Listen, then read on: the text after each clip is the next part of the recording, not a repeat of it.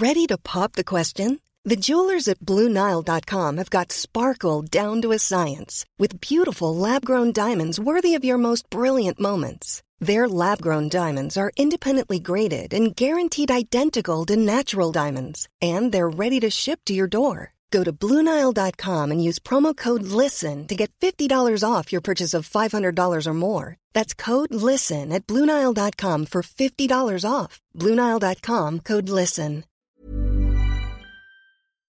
Letras Libres presenta Cine Aparte con Fernanda Solórzano.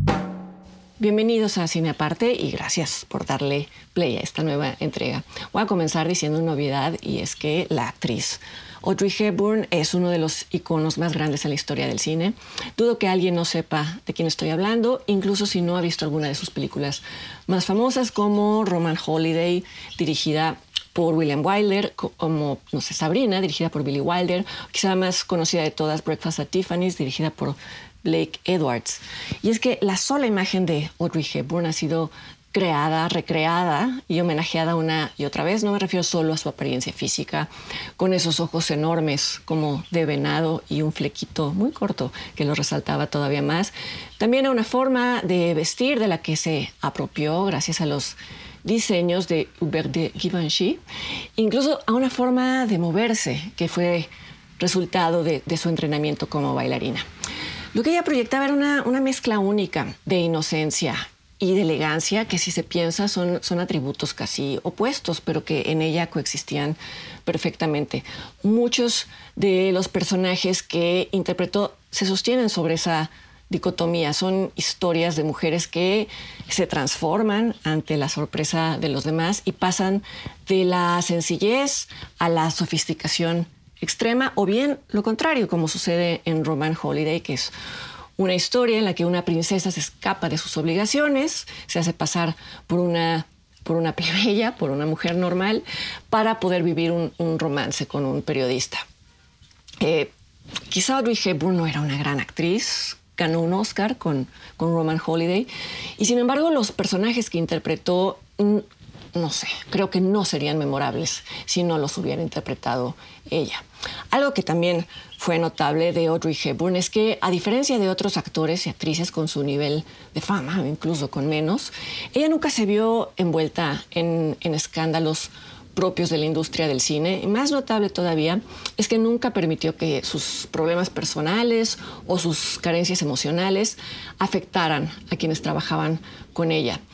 Tan, tan no no lo permitió que estos aspectos dolorosos de su vida son poco conocidos o no, o no formaron parte de su leyenda. Pero vaya que, que existieron y justo son el eje del documental Audrey, More Than an Icon, o bien en español, Audrey más que un icono, de la directora inglesa Elena Cohen. Es un documental recién estrenado en la plataforma Amazon Prime. Además del material de archivo, este documental incluye entrevistas con su hijo Sean, con su nieta Emma, con directores como Peter Bogdanovich y con amigos cercanos de la actriz. Aunque aparecen miembros de la familia, es importante aclarar que no es un documental patrocinado o supervisado por la familia, porque esto a veces resulta en, trabajos que esconden ciertas partes. De hecho, los productores de, Audrey son los mismos productores del documental McQueen sobre el diseñador Alexander McQueen que comenté aquí en Cine Aparte. La única eh, petición que hizo el hijo de Audrey Hepburn fue que el documental eh, fuera dirigido por una, por una mujer para que la historia de su madre eh, se narrara desde esa perspectiva. Aclaro que no es un documental que rompa drásticamente, ni drásticamente ni mínimamente con, la, con el formato de la mayoría de las biografías. Es muy convencional, no aporta mucho en ese sentido. Incluso hay algo que, me parece muy desafortunado, que son las recreaciones de momentos dolorosos en la vida de la actriz, sobre todo eh, los relacionados con su niñez, que están filmados como si fueran la puesta en escena de, un ballet, dado que Hepburn era bailarina. Creo que salvo eh, cuando es estrictamente necesario, las recreaciones siempre acaban arruinando un poquito los documentales. Pero bueno, dicho esto, me parece que Audrey es un documental valioso por lo que mencioné al principio, por hablar de los lados no idílicos en la vida de la actriz, pero sobre todo por mostrar cómo se propuso no mirar atrás y no quedarse estancada en esos episodios dolorosos. Creo que este documental deja ver cómo esa decisión consciente de no tenerse, de no tenerse lástima, era el núcleo del que emanaba la luz, no solo de ella como persona, sino de los personajes que, interpretaba. No es que el documental eh, descubra por primera vez estos lados no idílicos de su biografía, son cosas sabidas, aunque quizá no muy divulgadas, pero lo que sí permite es entender cómo, cómo las procesó. Eh, con estas cosas no idílicas, me refiero, por ejemplo, al hecho de que sus padres apoyaron abiertamente al partido fascista inglés, incluso su padre después formó parte de las camisas negras de Mussolini, o por ejemplo el divorcio de sus padres cuando ella tenía seis años, el abandono de su padre, que ella recordaba como el evento más traumático de su vida, y se habla también en este, en este documental de que ella fue una niña de la guerra con todas las implicaciones de esto. Su madre la llevó a vivir a Holanda, esperando que el país permaneciera neutral, pero los nazis lo invadieron en 1940. Familiares suyos fueron ejecutados, otros fueron mandados a campos de concentración y la niña Audrey pasó hambre. Ella cuenta que en esos años la UNICEF visitó el internado en el que ella vivía, les llevó alimento a los niños, a ella le regalaron un, chocolate y recuerda ese día como algo que le permitió tener esperanza después de años de, de penurias y después de saber eso, no, no, es, no es difícil entender por qué pasó sus últimos años como embajadora de la UNICEF, recaudando millones de dólares para los niños en situación de hambruna.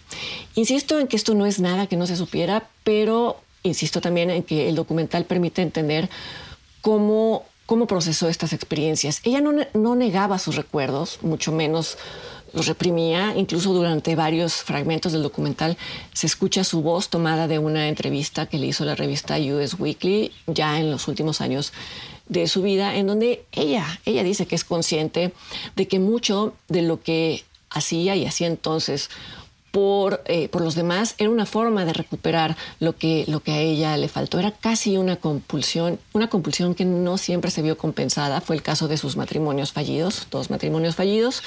Quienes la conocían decían que eh, ella solía buscar en sus parejas al padre protector que nunca tuvo y esto volvió todavía más doloroso el hecho de que sus primeros dos maridos no solo no resultaron ese padre protector, sino que la hicieron a un lado completamente ya verán a qué me refiero cuando vean, cuando vean el documental. Ahora, ¿qué aporta todo esto? ¿Qué aportaría todo esto a una discusión sobre cine?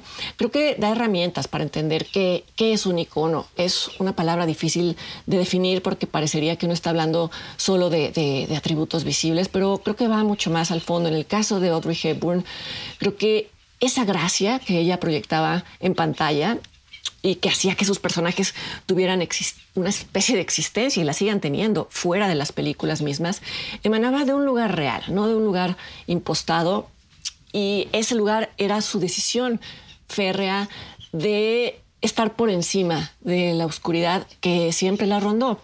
Y con gracia no me refiero a bondad, porque entonces ya estaría juzgando a actrices o actores con base en sus cualidades morales y quien sigue este espacio sabrá que estoy en contra de, hacer eso, trastese de actores, de directores, de escritores o de cualquier artista. Con gracia me refiero más bien a tener clara la división entre el mundo privado y el mundo público, de forma que las emociones no se conviertan en un remolino que arrastren a los demás. Ya escucharán en algún momento decir al hijo de Audrey Hepburn que el secreto mejor guardado de su madre era su tristeza y esto no debe de entenderse como vergüenza o como represión de emociones, porque, como ya dije, ella reconocía y hablaba de estas emociones en el contexto adecuado. Con gracia me refería a algo eh, que también podría entenderse como pudor o como sentido del decoro, pero estas palabras hoy se entienden como mojigatería y no se les reconoce como estrategias para conservar un, un centro emocional protegido, protegido del morbo insaciable de otras personas. No proteger ese centro ha significado la caída de cientos de figuras públicas. Y esto explica también por qué, por qué Audrey Hepburn es un icono. ¿Por qué es un icono? Quizá porque nunca se propuso serlo. Y en tiempos de, de sobreexposición y de explotación de la propia vida íntima, creo que el legado de esta actriz es todavía más excepcional. Audrey, el documental, está en la plataforma Amazon Prime y yo los invito para que me acompañen aquí en Cine Aparte la siguiente semana. Hasta entonces.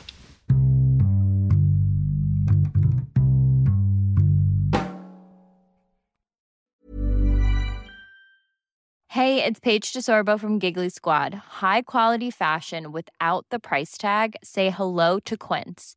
I'm snagging high-end essentials like cozy cashmere sweaters, sleek leather jackets, fine jewelry, and so much more. With Quince being 50 to 80% less than similar brands.